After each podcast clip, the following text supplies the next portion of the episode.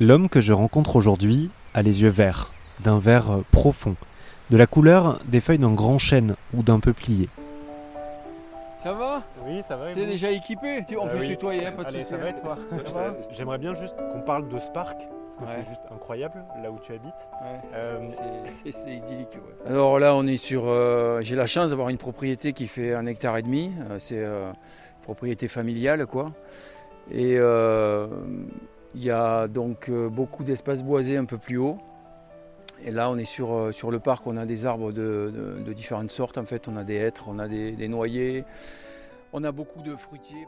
Il s'appelle Thomas Braille, il est arboriste grimpeur.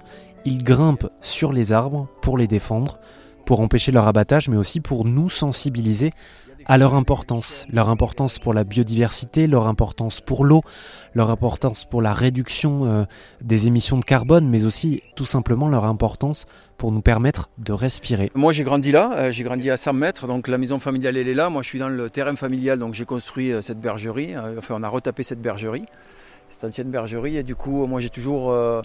euh, mes après-midi c'était là, c'était sur le flanc de montagne là, j'étais là-haut, euh, à me promener dans les, euh, dans, les, dans les ruisseaux, à parcourir la forêt et puis j'habite loin de la ville donc j'avais pas la possibilité de, voir souvent mes, mes amis quand j'étais plus jeune, quand j'avais pas de moyens de locomotion. Et du coup, je m'inventais des histoires et c'est pour ça que j'ai une connexion forte avec la forêt et la nature. Quoi. Thomas Braille a eu la gentillesse de m'accueillir dans son écrin de verdure dans le Tarn, près de Mazamet.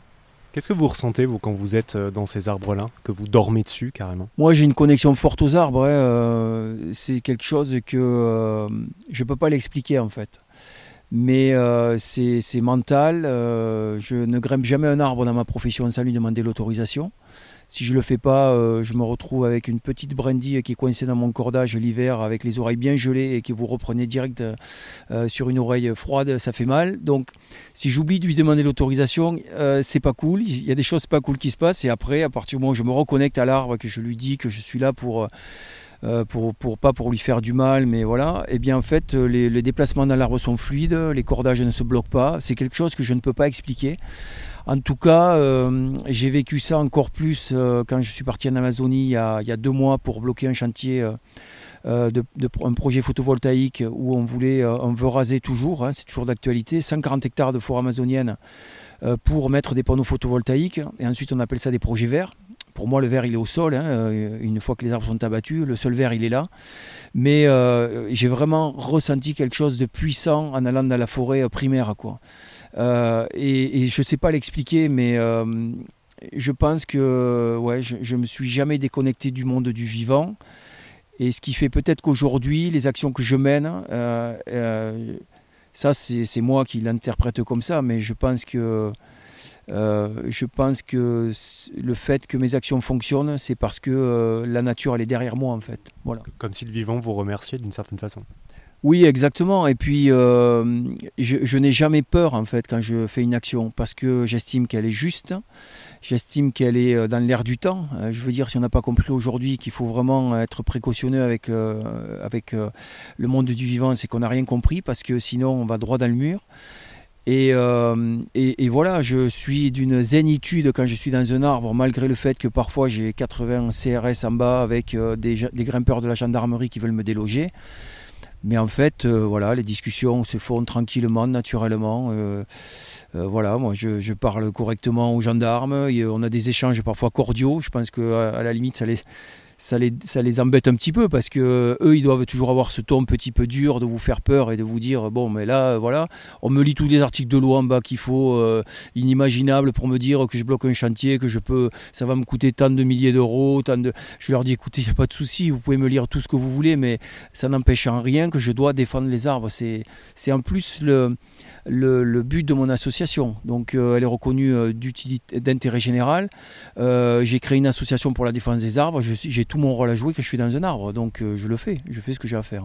Pour qu'on comprenne bien, est-ce que vous, vous êtes amené à intervenir, à vous, à vous accrocher dans les arbres pour tout type d'abattage ou est-ce que ça concerne certains abat- abattages particuliers? Je pose la question parce que j'imagine que des fois les arbres sont abattus pour des raisons de maladie par exemple ou pour l'aménagement urbain Alors moi je suis pas du tout un extrémiste de l'arbre. Hein. Il faut savoir que moi je me chauffe au bois. Euh, déjà je le dis haut et fort parce que ça évite d'avoir la filière bois derrière qui dit enfin, qui, pourrait avoir ce discours de dire que je m'oppose à tout. Non, moi j'ai une forêt là derrière chez moi, elle est gérée durablement, je me chauffe au bois. Euh, mais euh, en fait, c'est vrai que depuis que le, groupe national de surveillance des arbres existe, tous les diagnostics phytosanitaires qui étaient euh, bipés, euh, c'est-à-dire erronés ou qui étaient toujours orientés en faveur des décideurs, c'est-à-dire que si vous voulez refaire une avenue, quand un maire commande un diagnostic, ben, il préfère voir que le diagnostic les arbres sont malades plutôt que les arbres sont en bonne santé. Parce qu'après, pour justifier ça aux yeux des citoyens, c'est plus facile. Mais Jusqu'à présent, euh, et présent, il n'y avait pas de diagnostic en plus. Vous partiez le matin, il y avait des arbres, vous rentriez le soir dans votre avenue, il n'y avait plus d'arbres. Vous allez à la mairie, on vous disait euh, euh ben, les arbres étaient malades, mais euh, le citoyen lambda, il n'est pas en capacité de poser un diagnostic sur les arbres. Donc maintenant, on fait des diagnostics, mais nous, on refait des contre-expertises derrière. Et bien souvent, on a démonté des, des diagnostics qui étaient erronés. Donc aujourd'hui, on sait qu'on existe. On sait qu'on rigole plus avec les arbres, on sait que ça oblige la profession et notamment les diagnostiqueurs ou les experts aussi eh bien, à être rigoureux et, euh, à être euh, euh, correct dans le rendu de leur analyse. Au-delà de ça, même si même s'il y a des projets d'aménagement et qui sont légaux et où le préfet donne les autorisations d'abattage, je grimpe quand même parce que ça permet de faire venir les médias, ça permet de remettre en avant le rôle fondamental des arbres je pense qu'on n'a pas compris aujourd'hui que s'il fait chaud sur la planète, c'est qu'on a un déficit d'arbres. Parce que s'il pleut, c'est parce qu'il y a des arbres. Les déserts se forment à partir du moment où il y a des zones trop grandes qui sont, euh, qui sont rasées et où on n'a plus d'arbres. C'est comme ça que les déserts se créent. Il ne faut pas oublier que le bassin méditerranéen était très vert il y a, plusieurs milliers d'années. quoi. Et il n'y a plus rien en fait aujourd'hui. Ça a été tellement utilisé, déforesté, qu'on se retrouve avec euh, des zones caillouteuses. Thomas, depuis le temps que vous accrochez dans des arbres pour les, pour les défendre, euh, vous avez sans doute pu échanger avec bah, votre petit garçon notamment que, que j'ai vu en arrivant. Est-ce que c'est aussi pour lui que vous faites ça? C'est avant tout euh, pour lui que je fais ça. Après, j'aurais pas mon fils, je serais déjà parti au Brésil depuis bien longtemps pour défendre la forêt euh, amazonienne. Ça, c'est une certitude. Mais voilà, maintenant, je suis donc j'ai mon petit garçon. Il est ici, je suis en France. Euh, je me dois de faire quelque chose pour lui.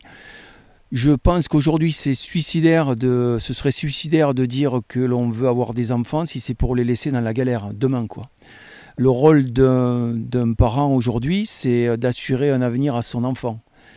Moi, euh, tant que les autorités publiques ne me donnent pas la satisfaction que mon fils va évoluer demain dans un monde euh, vivable, je me dois euh, de le faire pour lui. Thomas Braille, arboriste grimpeur qui, monte dans les arbres pour les défendre. Thomas Braille, la suite de cette histoire est à retrouver sur rzn.fr.